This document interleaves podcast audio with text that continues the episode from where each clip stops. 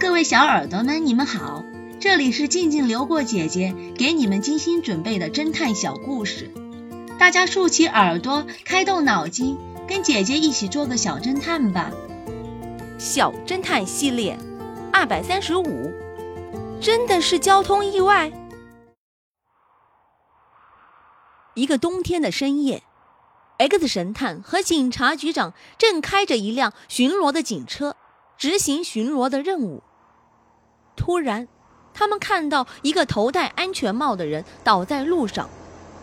他们把车停在路边，并下车来查看，发现这个人已经死去。在他的前方约三米处，有辆摩托车横在那里，旁边就是一根路灯杆。摩托车的发动机没有熄火，后轮仍然在空转。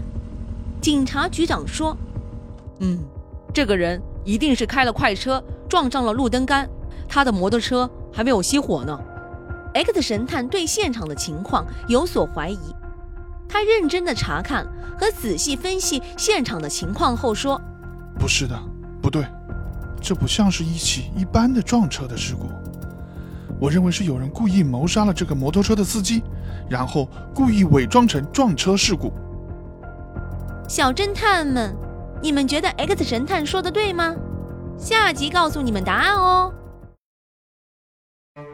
奇怪的修女，这个故事的真相是杯口的红色，也就是唇印，引起了 X 神探的怀疑。一般修女是不会涂口红的。